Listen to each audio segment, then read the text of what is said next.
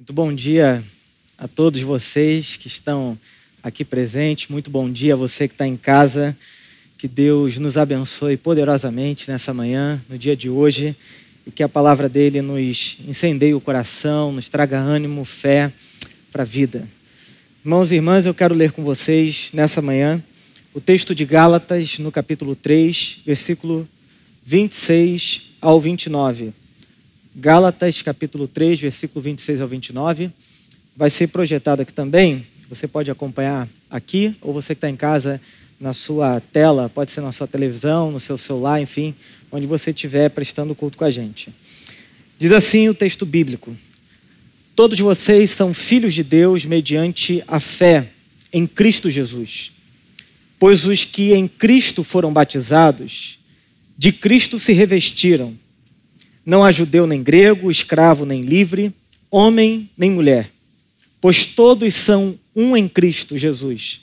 E se vocês são de Cristo, são descendência de Abraão, herdeiros segundo a promessa. Que Deus nos abençoe nessa manhã, que Ele abra o nosso coração para a Sua palavra. Hoje eu quero falar com vocês sobre o tema da identidade. E eu vou fazer uma pergunta retórica que é: quem é você? Dez segundos para pensar. Quem é você?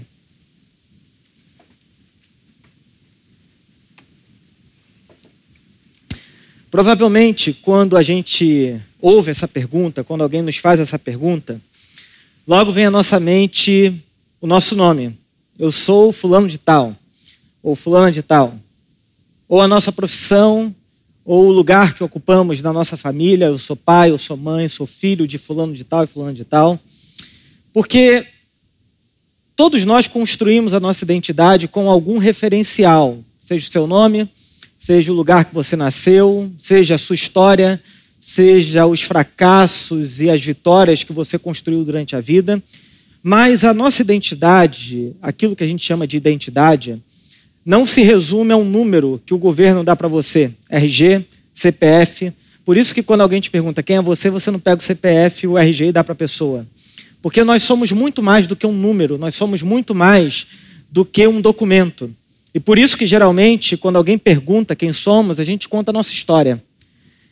E a identidade é exatamente isso, aquilo que nós construímos ao nosso respeito. É como se alguém colocasse um espelho diante de nós e a gente, olhando para esse espelho, olhando para a nossa vida, para a nossa história, a gente dissesse assim: Eu sou isso. No entanto, nós que estamos em Cristo, nós precisamos entender que a nossa identidade, ela não está mais baseada no que as pessoas pensam de nós, ela não está mais baseada naquilo que a, a, a gente imagina de nós mesmos, a nossa identidade em Cristo está no fato de que nós somos alguém radicalmente amados por Deus.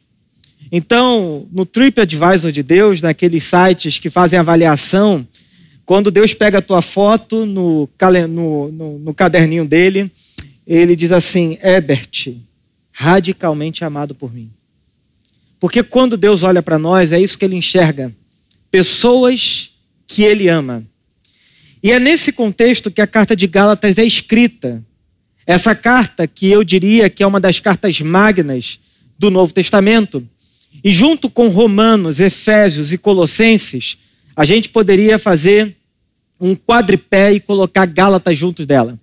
Eu sei que nós protestantes, especialmente de tradição calvinista, entendemos a grandeza de Romanos e quando a gente fala de Romanos, todo mundo é assim, essa carta é a grande carta.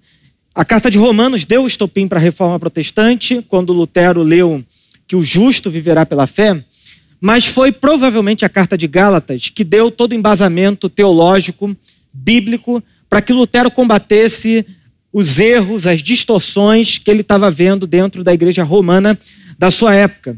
Tanto é que os comentários de Lutero a respeito da carta de Gálatas, eles são absolutamente incríveis, profundos, intensos, Lutero coloca ali toda a sua a grandeza teológica. E é nessa carta que Paulo vai combater um problema que eu acredito que está presente até os dias de hoje. Não na mesma categoria, mas o princípio por trás do problema é o mesmo. O problema que Paulo está enfrentando é um grupo que está vivendo dentro da igreja da Galácia. Lembrando que Galácia não é uma igreja como a igreja plena em Caraí. A Galácia é uma região e provavelmente dentro dessa região existem várias igrejas. As igrejas da Galácia, para essa para esse endereço que Paulo está escrevendo. Então, nas igrejas da Galácia estavam surgindo o problema de um grupo de pessoas que nós chamamos de judaizantes, que eram pessoas que haviam crido em Jesus, eles se tornaram parte da igreja de Jesus, ouviram o evangelho, creram no evangelho, e que, no entanto, quando se depararam com outro grupo que não eram de judeus, que também haviam crido em Jesus, eles entendiam que aceitar Jesus é uma parte do processo. Mas eles entendiam que os gentios, que na realidade são todos aqueles que não são judeus, eles deveriam aceitar a Jesus, mas somado a isso, cumprir a lei, se circuncidar, guardar o sábado, guardar as festas bíblicas do Antigo Testamento. Então é como se os judeus dissessem o seguinte: para vocês serem aceitos de verdade na família de Deus, vocês precisam da fé e de mais alguma coisa. Vocês precisam crer em Jesus, mas guardar o sábado. Crer em Jesus, mas guardar a lei de Moisés. Crer em Jesus e serem circuncidados. Eu acredito que o erro de Gálatas permanece hoje no nosso meio quando nós dizemos que a fé em Jesus, ela é até boa, mas ela é insuficiente. E quando a gente pensa a partir dessas categorias de que a fé em Jesus ela é boa e insuficiente, nós somos seduzidos e levados a acreditar que a gente creu em Jesus, mas parece que na nossa vida tudo que o evangelho promete não acontece aqui dentro de mim. A gente crê em Cristo, mas parece não experimentar tudo o que a Bíblia promete ao nosso respeito. Então a gente vive sempre num descompasso entre aquilo que a gente declara crer com a boca e aquilo que a gente experimenta na vida concreta, no dia a dia. Por quê? Porque dentro de nós há essa sutileza de que a gente está sempre aquém de quem Deus é e do que Ele espera de nós. E por isso, quando a gente vive essa fé descompassada, a gente sempre pensa, olha para o outro e pensa: aquela pessoa chegou na fé, mas eu ainda não. Aquela pessoa entendeu a graça e eu ainda não. Aquela pessoa de fato confia no amor de Deus e eu ainda não. Então a gente vive a vida sempre nesse descompasso, pensando que nós ainda não chegamos no padrão que Deus espera de nós. Bom, quando que a gente afirma isso? Quando a gente pensa, eu tenho a fé, mas agora eu preciso de um pouco de cura interior. Porque eu tenho alguns problemas que não foram resolvidos. Eu creio em Deus, mas eu preciso ainda de um pouco de autoajuda, porque eu não consigo, só com a fé, ajustar a minha vida. Eu creio em Deus, mas eu preciso de um pouco de batalha espiritual. Eu creio em Deus e eu preciso de mais alguma coisa. E geralmente essas coisas que a gente acrescenta à fé são coisas que são boas.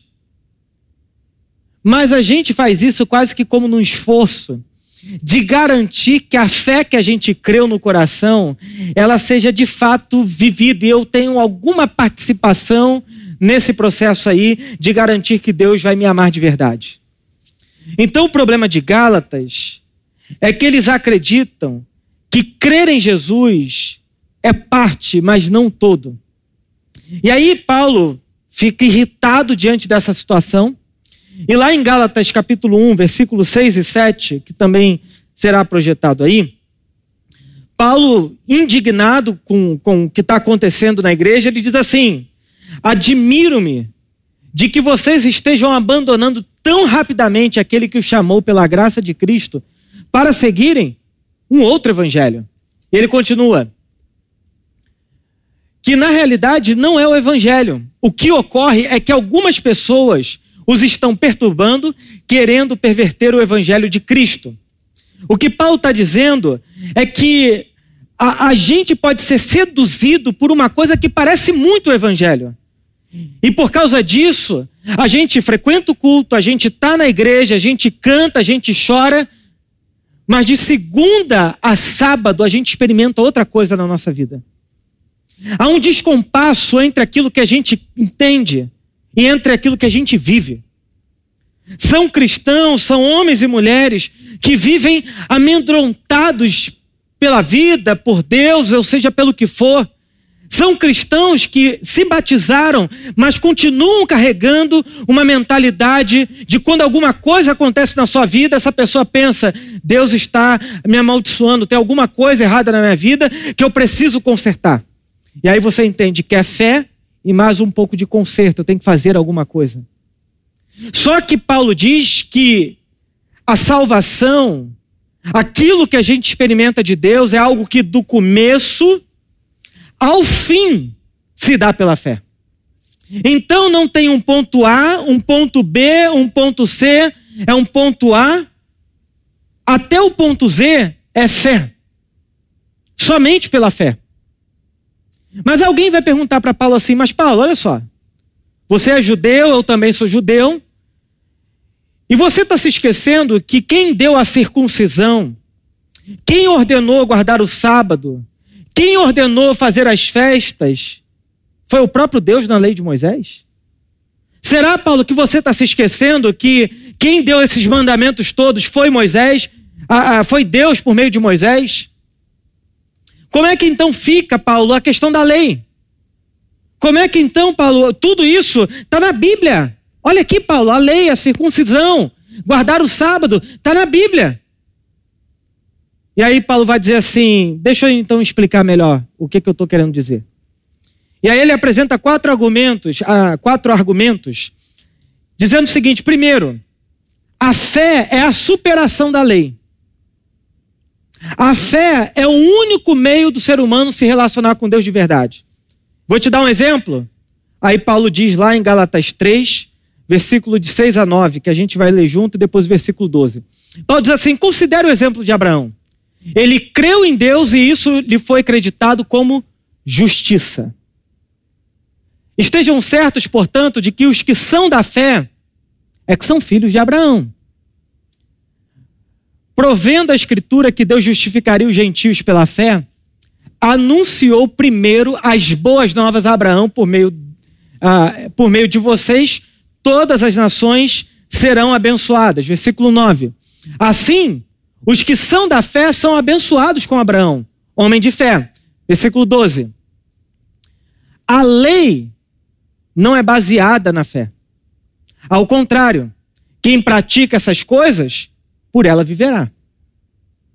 O que Paulo está dizendo é o seguinte: quer viver pela lei? Tenta. Duvido. Porque quem pratica essas coisas tem que viver por elas. O que Paulo está dizendo é que a lei, ela não é baseada na fé. Um pouco depois, Paulo vai dizer que a fé de Abraão veio 430 anos antes da lei de Moisés. Bom, Além disso, além de mostrar Abraão como exemplo de alguém que viveu com Deus por meio da fé sem a lei, Paulo vai falar que o propósito da lei era mostrar que nós somos pecadores. A Gálatas 3,19, Paulo diz assim: qual era então o propósito da lei? Foi acrescentada por causa das transgressões, até que viesse o descendente a quem se referia a promessa e foi promulgada por meio de anjos pela mão de um mediador. Paulo está dizendo: o propósito da lei é mostrar que todo mundo está em pecado. Isso foi o que os teólogos lá no século XVII, na confissão de Westminster, fizeram. Eles disseram: a lei mostra que somos pecadores, enquanto a graça mostra que nós podemos ser salvos apesar da lei. Bom, além de mostrar que nós somos pecadores, Paulo vai dizer que o seu, o propósito da lei encontrou o ponto final em Jesus, porque a lei era a sombra da realidade. Isso está descrito lá em Gálatas 3, 21 e versículos, ah, versículo 21 e 22. Paulo diz: Então, a lei opõe-se às promessas de Deus? Perceba que Paulo aqui ele usa um argumento típico judaico, que é a diatribe, que é você pressupor as perguntas do seu interlocutor. Você levantar perguntas que provavelmente aquele que está lendo a carta vai fazer. Então, Paulo diz assim: então a lei se opõe às promessas de Deus? Paulo diz: de maneira nenhuma. Pois se tivesse sido dada uma lei que pudesse conceder vida, certamente a justiça viria pela lei. Versículo 22. Mas a Escritura encerrou tudo debaixo do pecado, a fim de que a promessa, que é pela fé em Jesus Cristo, fosse dada aos que creem. Então é fé, fé e fé. E aí Paulo vai encerrar a conversa lá no capítulo 5, versículo 4, sobre a lei, dizendo o seguinte: Vocês que procuram ser justificados pela lei, separaram-se de Cristo e caíram da graça. Então, Paulo está falando: vocês que querem usar a lei como argumento identificador daqueles que são família de Deus, Paulo está dizendo: não vai dar certo. Porque não é isso que nos identifica como filhos amados de Deus, mas a fé. E aí alguém pergunta, mas Paulo, se a minha identidade agora não é mais identificada pelos fatores externos, como a circuncisão, como o fato de todos os sábados eu ir à sinagoga, como o fato de eu fazer festas que Deus ordenou. O que me identifica então, Paulo, como povo de Deus? Se não são, mas esses fatores do judaísmo, o que que Paulo então você está propondo? O que que identifica alguém que de fato é parte da família de Deus? E aí Paulo vai falar sobre três marcas que nos identificam como parte da família de Deus. A primeira marca que ele vai dizer é que nós somos filhos e filhas do Deus Criador.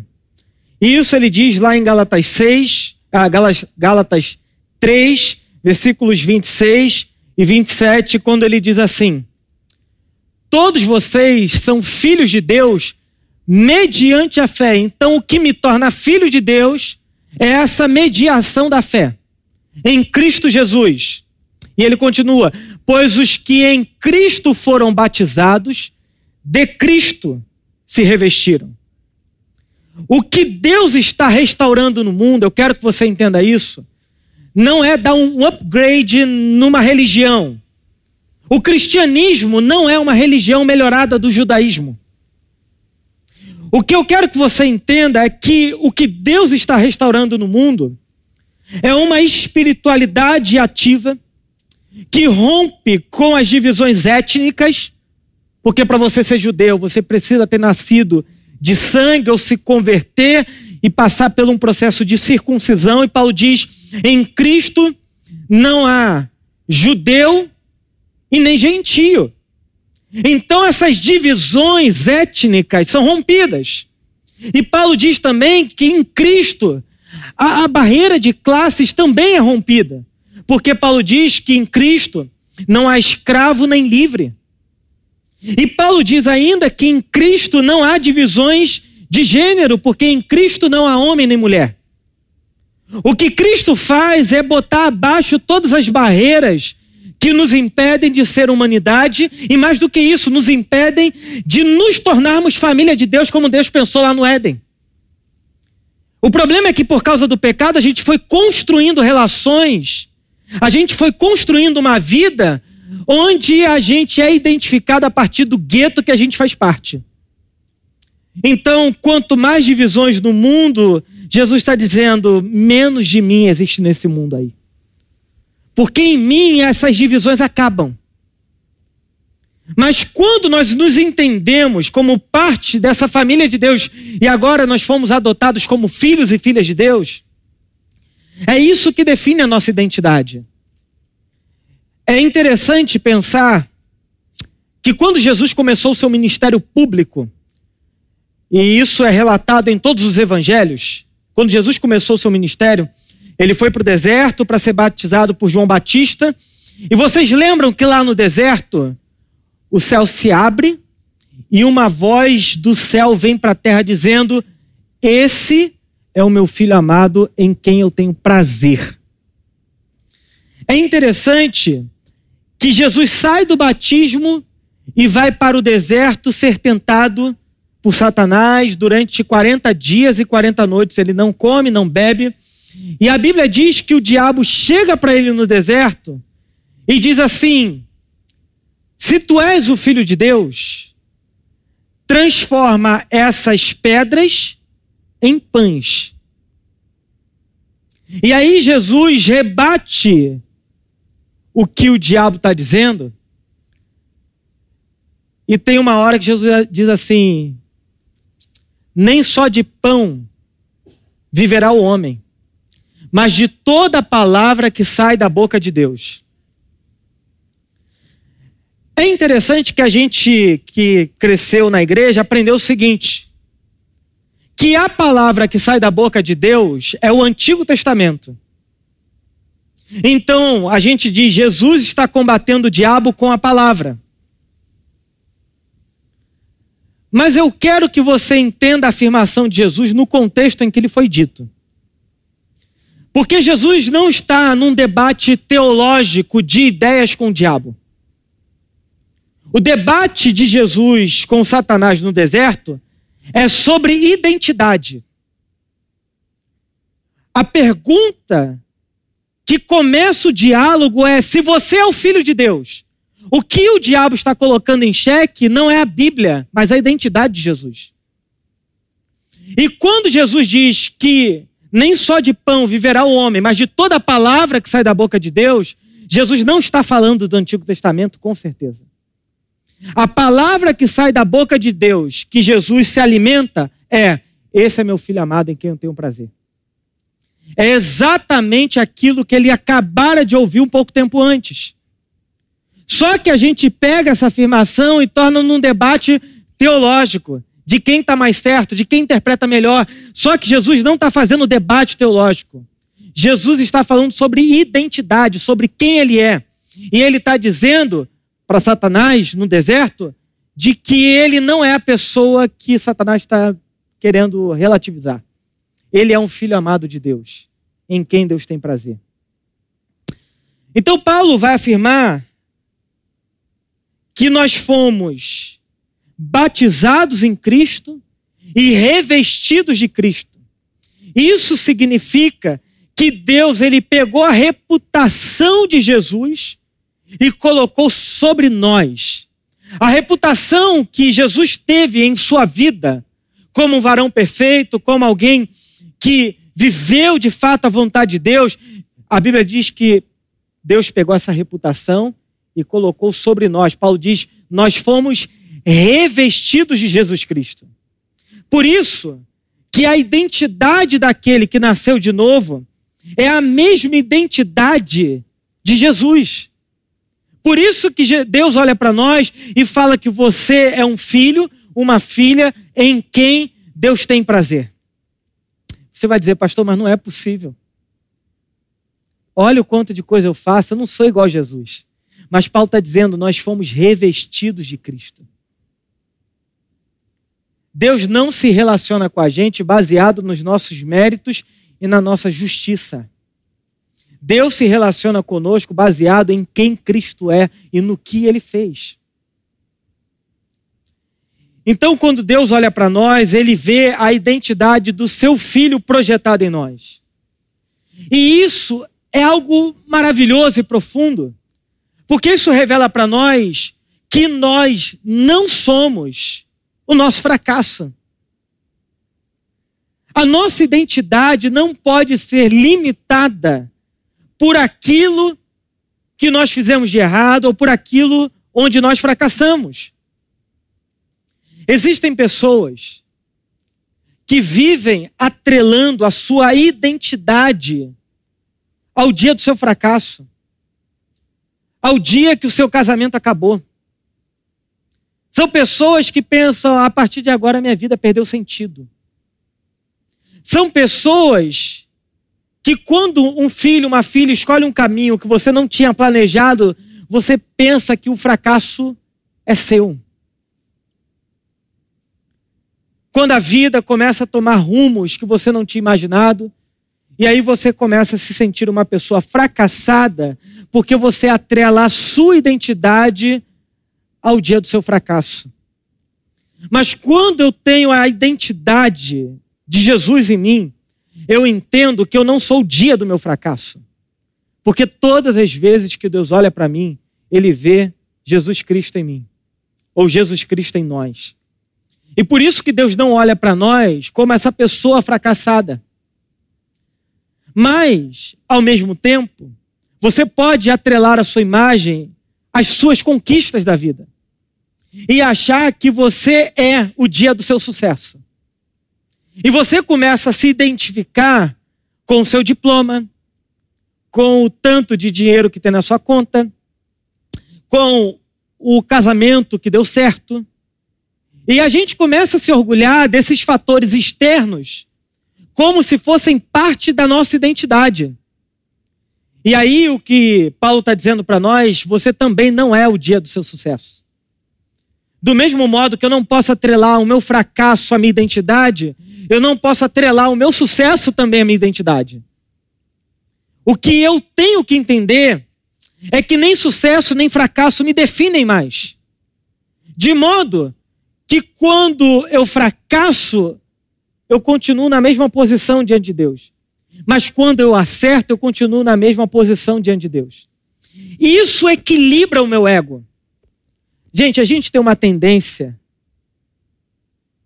de inflar o nosso ego e esvaziar o nosso ego. É como uma, uma bola de gás hélio que de repente está cheia e o tempo passa, vai murchando e tudo enche de novo, está cheia.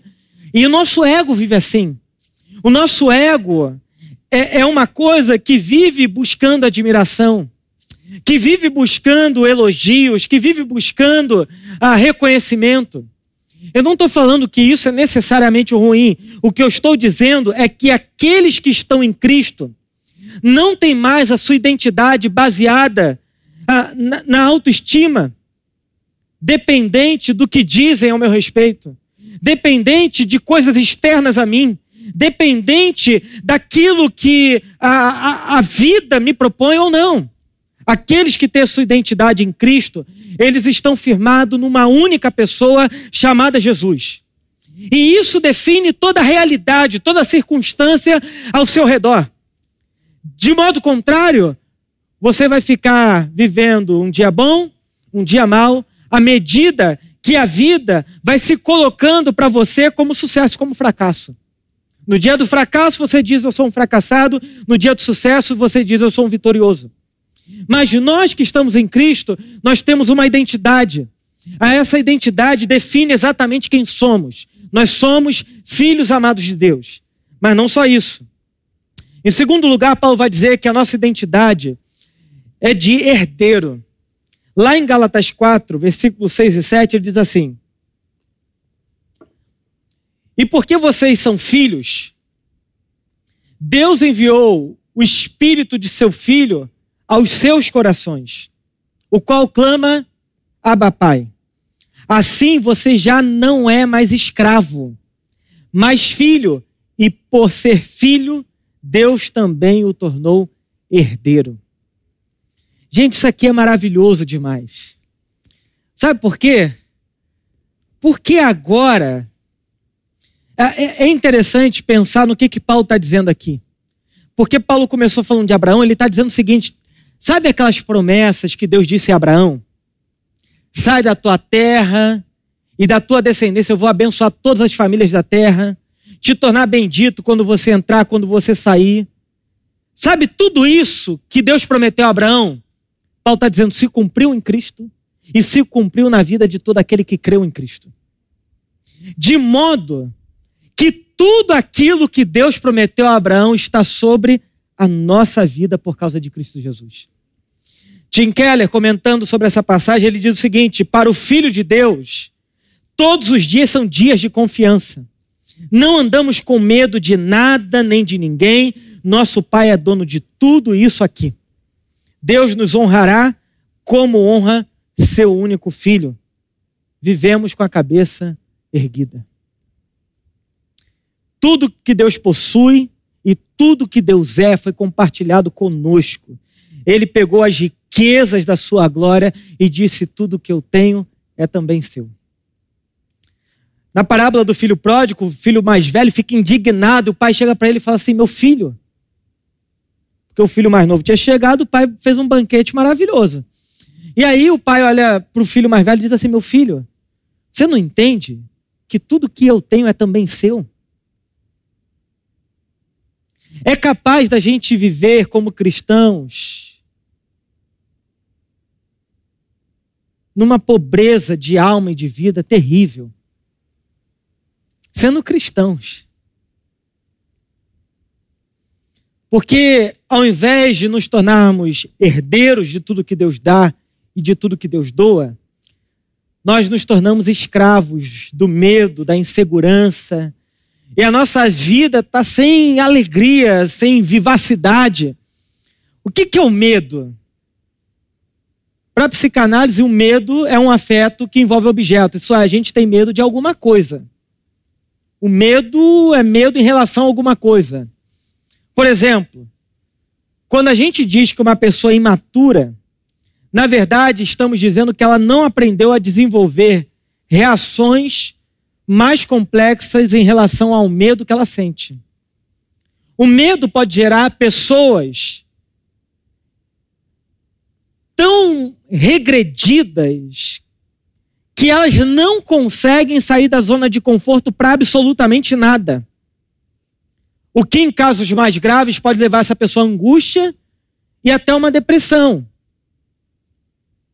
Por causa do medo. E nesse caso, ela vai ter que procurar ajuda e talvez ajuda médica, acompanhamento de remédios para sair dessa situação. Mas o medo, ele pode nos colocar nesse lugar de recuo, de modo que a gente começa a viver uma vida angustiada, depressiva, por causa do medo. São pessoas que têm medo de decidir, medo de escolher, medo de viver. Existem aqueles que dissimulam medo com raiva, ataque e até tirania. Você olha para a pessoa e fala, ela é muito decidida. Na verdade, a tirania dela esconde um medo profundo. Geralmente, pessoas medrosas, elas tendem a ser meio tiranas quando elas não são regredidas.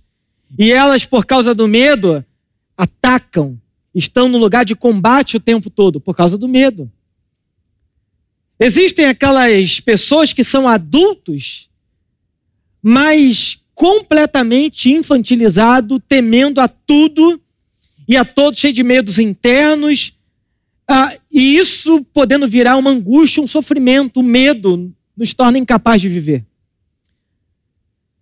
Alguns acham que a coragem é a ausência de medos. O dia que eu tiver coragem, acabou o medo. Mas não. Na realidade, a coragem é a travessia do medo. Mas medo a gente sempre vai ter. A gente tem medo de ficar doente, de perder o emprego, do casamento acabar. Medo. Medo de morrer. Medo de viver. Medo de envelhecer. Medo. Todo mundo tem medo. Essa semana eu tenho que ir ao dentista. Eu estou uma semana falando para a Lidiane, Lidiane, eu tenho que ir para esse dentista mexendo, me dá uma angústia, um medo. Mas tem que ir. Então o medo, ele é parte da vida humana. Se um dia desligarem o medo do seu coração, você entra na frente do trem e acha que pode segurar ele com a mão. Perdeu o medo. O medo, ele é parte da vida, mas a gente precisa superar o medo atravessar o medo para conseguir viver. Por exemplo, eu sou um pouco claustrofóbico. Andar de avião para mim é uma coisa assim. Eu ando, mas a mão soa, dá um pouco de angústia, mas tem que ir. Porque se a gente ficar parado no medo, a gente não avança. Então, o que Paulo está dizendo para nós é que além de filho, Deus ele nos deu tudo que ele tinha e tudo que ele é. o medo está muito atrelado à confiança em seu próprio desempenho, em agradar a Deus com seus méritos, com a sua força. Então você tem medo. Mas quando a gente vence o medo, quando a gente é confiante no amor de Deus, a gente diz assim: olha, isso está me desafiando muito, mas eu vou ter que enfrentar. Eu vou ter que fazer. Porque a Bíblia diz que o verdadeiro amor, ele faz o quê? Lançar fora o medo. Então a gente só consegue viver de maneira confiante quando a gente se sabe amado por Deus. Por isso, não tenha medo de recomeçar a vida. Não tenha medo de recomeçar no trabalho. Talvez você tenha tido uma doença que mudou a sua circunstância de vida. Mas não tenha medo de recomeçar. Recomeçar é um imperativo da graça. Todo mundo que é alcançado pela graça recomeçou. Todo mundo. Então, toda vez que a graça de Deus se manifesta a nós, ela nos dá a possibilidade de um novo começo. Isso é graça. Essa graça se baseia na nossa confiança de quem Deus é e do que Ele doa. Mas além de sermos filhos e de termos recebido toda a herança de Deus, a terceira identidade que Paulo diz é que nós somos livres. Em Gálatas capítulo 5, versículo 1, Paulo diz assim: Foi para a liberdade que Cristo nos libertou. Portanto, permaneçam firmes e não se deixem submeter a um jugo de escravidão. Para muita gente, liberdade é ausência de limites. Então, quando Paulo fala de liberdade, ele está falando da liberdade do medo e da lei para uma vida com Deus por meio da fé. Imagina você, uma pessoa que desde a sua infância aprendeu a viver com Deus por meio da lei de Moisés, frequentar a sinagoga nos sábados, ter feito a circuncisão, ter que guardar o Antigo Testamento, e de repente aparece alguém para ela e diz assim: Olha só, essa sua maneira de tentar se relacionar com Deus não dá certo, porque o propósito da lei não era esse. Você tem que se relacionar com Deus agora por meio da fé. Só vai dizer assim: esse cara pirou. Paulo, eu aprendi a minha vida toda que eu tenho que fazer tudo certinho para Deus me aceitar. Porque lá no Antigo Testamento está dizendo assim: Eis que eu ponho diante de ti a bênção e a maldição. Escolhe, pois, hoje o que, que você quer para você. Mas Paulo está dizendo para esse povo que está pensando que a bênção e a maldição ainda é para ele, está dizendo o seguinte: Cristo assumiu a maldição da lei. A maldição que a lei previa recaiu sobre Cristo, para que as bênçãos de Deus chegassem até nós. Então eu não estou mais diante de Deus preocupado com a bênção ou com a maldição. Quando a Bíblia diz que Cristo fez maldito em nosso lugar, o que a Bíblia está dizendo é que todas aquelas maldições que a Bíblia prescrevia recaiu sobre o inocente na cruz do Calvário. E todas aquelas, aquelas bênçãos que a Bíblia no Antigo Testamento previa, recaiu sobre nós por causa de Cristo. Quando eu entendo isso, eu não aceito mais voltar para a escravidão, de jeito nenhum não há como perdermos a salvação. Mas é possível que a gente perca a liberdade. E é por isso que Paulo usa um termo é, militar dizendo: permaneçam firmes. O que Paulo está pressupondo é um exército sofrendo ataque. Paulo está dizendo: permaneçam firmes. Fique na sua posição, não saia desse lugar. E por quê? Porque Paulo sabe que apesar de salvos, podemos viver uma vida de escravo. É o povo de Israel que saiu do Egito e fala, mas no Egito era tão bom. Mas era escravo. Então são pessoas que saíram da escravidão no sentido ah, moral, circunstancial, mas dentro dessa pessoa a escravidão governa tudo. São pessoas que são livres da boca para fora, mas da boca para dentro tem cadeia, algema em tudo que é canto.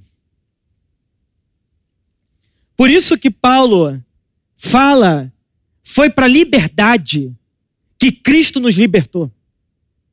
Foi para esse momento da vida que Cristo nos libertou. O Timothy Keller, ele fala o seguinte: Paulo quer que os Gálatas se lembrem de que não se pode acrescentar nada a Cristo sem subtrair Cristo. Ou ele é tudo para eles, ou não é nada. Se a obediência à lei se tornar parte do sistema de salvação deles, será o único sistema, ah, será o único sistema que disporão, de modo que ficarão obrigados a cumprir toda a lei, o que é simplesmente impossível. Justificação por meio da lei é autossalvação, é estar separado de Cristo. Não temos como nos apegar à graça se vivemos pelas obras. E aí, todas as vezes que eu falo de liberdade em Cristo, alguém fala assim, mas pastor, será que se você falar muito de liberdade, as pessoas não vão ficar muito imorais, não? Não vão pecar muito, não, pastor? Quando eu era pastor de jovem, muita gente falava assim para mim, pastor, tem que botar um pouquinho mais de. Mais pulso firme, mais lei. Tem que moralizar um pouco. Liberdade de verdade só existe com autorresponsabilidade. Se eu fico te lembrando da sua responsabilidade o tempo todo, você não é responsável. Tem gente que passou por adestramento e acha que é santificado. Adestramento é quando você pega um cachorrinho e toda vez que ele pula, você dá um biscoitinho para ele. Toda vez que ele faz o que você quer, você vai lá e dá um biscoitinho para ele. Existem cristãos que têm postura de gente adestrada diante de Deus. Faz o certo esperando o biscoitinho. E por causa disso, vive numa angústia de alma, aprisionados, porque são pessoas que não conseguem se sentir verdadeiramente livres. É como se houvesse uma barreira invisível dentro delas que diz: eu tenho que fazer mais alguma coisa. É o erro de Gálatas, é a fé e mais alguma coisa. Liberdade só existe com responsabilidade e maturidade. Por exemplo, na música, especialmente nos gêneros musicais do jazz, do chorinho, da bossa nova, do blues, tem uma coisa chamada improviso. A música ela é muito livre. Ninguém segue uma partitura, você pode improvisar. Mas quando na música a gente fala que a pessoa vai improvisar, isso significa que ela estudou, pelo menos deveria, né, teoria musical, que ela conhece as escalas, que ela sabe a mecânica, ela tem condições de executar o que ela está na cabeça dela. Isso é, ela só tem liberdade depois que uma base muito sólida de teoria musical, de arranjo, é, é saber o tom da música foi formada dentro dela. Aí ela pode improvisar. Por exemplo, na autoescola, a gente só tem liberdade para dirigir depois que você faz a aula teórica, passa na prova, aula prática, passa na prova, e aí o governo te dá uma carteira, uma habilitação para você ser livre, de modo que você não vai depender do instrutor a sua vida toda para dirigir. Liberdade pressupõe responsabilidade. Quem pensa que liberdade é fazer o que dá na cabeça, vai pular do prédio achando que é o super-homem. Porque essa pessoa está pensando liberdade como liberdade de tudo, mas toda liberdade de verdade, ela pressupõe responsabilidade. Eu sou livre naquilo que eu entendo os meus limites, aquilo que para mim está organizado. Eu sou livre ali. Agora, quando Paulo está falando de liberdade, talvez a gente pense que liberdade é não fazer mais o errado, e Paulo está dizendo isso também é verdade.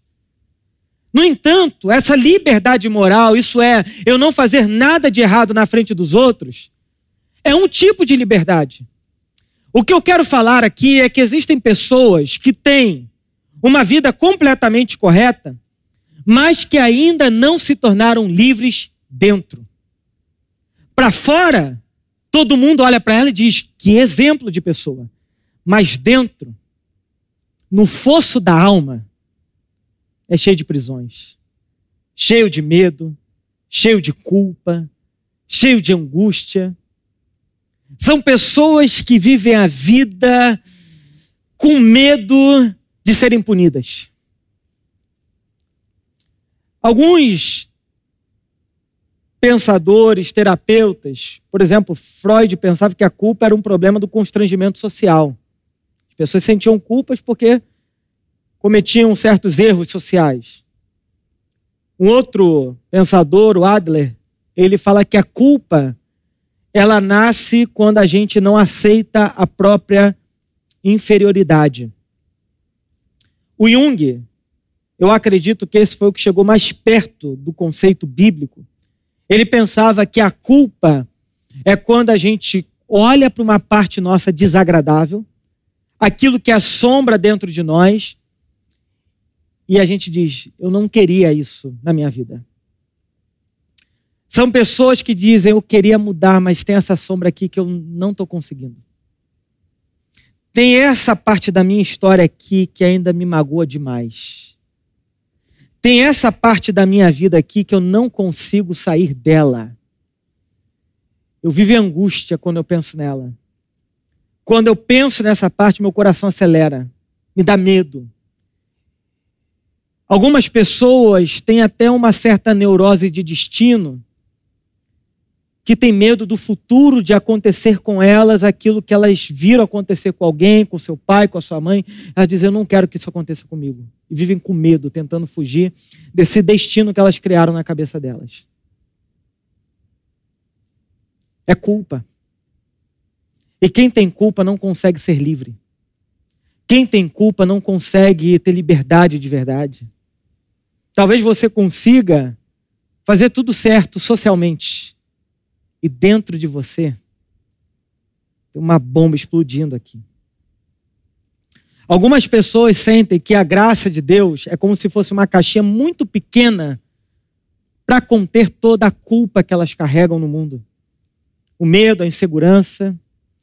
Pensa que Deus nunca as aceitará do jeito que são, ou diante do que fizeram, ou diante do que fazem. Culpa, culpa.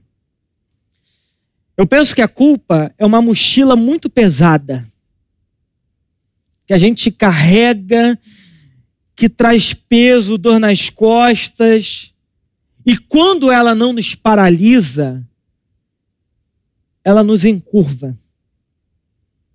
A culpa sempre vai prejudicar a nossa história. E o único jeito de se livrar disso e sendo verdadeiramente livre é pegando essa mochila, dizendo: Senhor, eu não aguento mais viver essa história de culpa, de peso, de fracasso.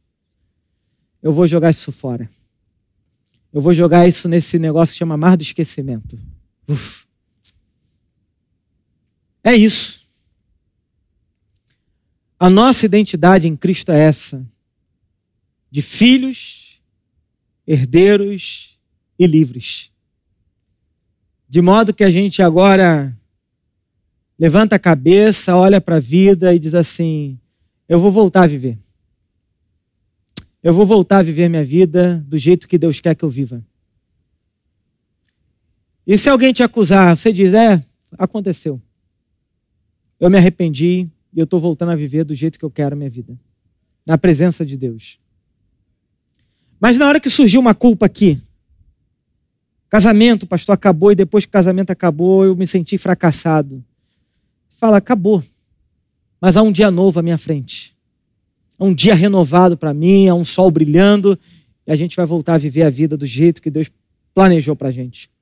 Como filhos, como herdeiros e como pessoas que foram libertos pela graça de Deus. Por isso, defina-se como alguém radicalmente amado por Deus. Amém. Amém. Vamos orar. Senhor Deus, é diante de Ti que nós estamos, oramos e agradecemos, Senhor. Nos livra dessa mochila pesada, da culpa, do medo e da insegurança e abra os nossos olhos para enxergar a graça de Deus maravilhosa e bendita, que nos tornou filhos, herdeiros e livres em Cristo Jesus, Pai.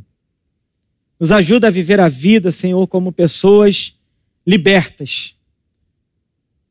Como o próprio Senhor Jesus disse, que se o Filho vos libertar, verdadeiramente sereis livres. E é isso, Senhor, que nós queremos viver para a glória do Teu nome. Em nome de Cristo Jesus. Amém. E que a graça do nosso Senhor e Salvador Jesus Cristo, que o amor de Deus, nosso Pai, e a doce consolação do Espírito Santo seja sobre a tua vida, a tua casa e a tua família, hoje para todos sempre. Amém. Amém. Que Deus te abençoe. Um ótimo domingo.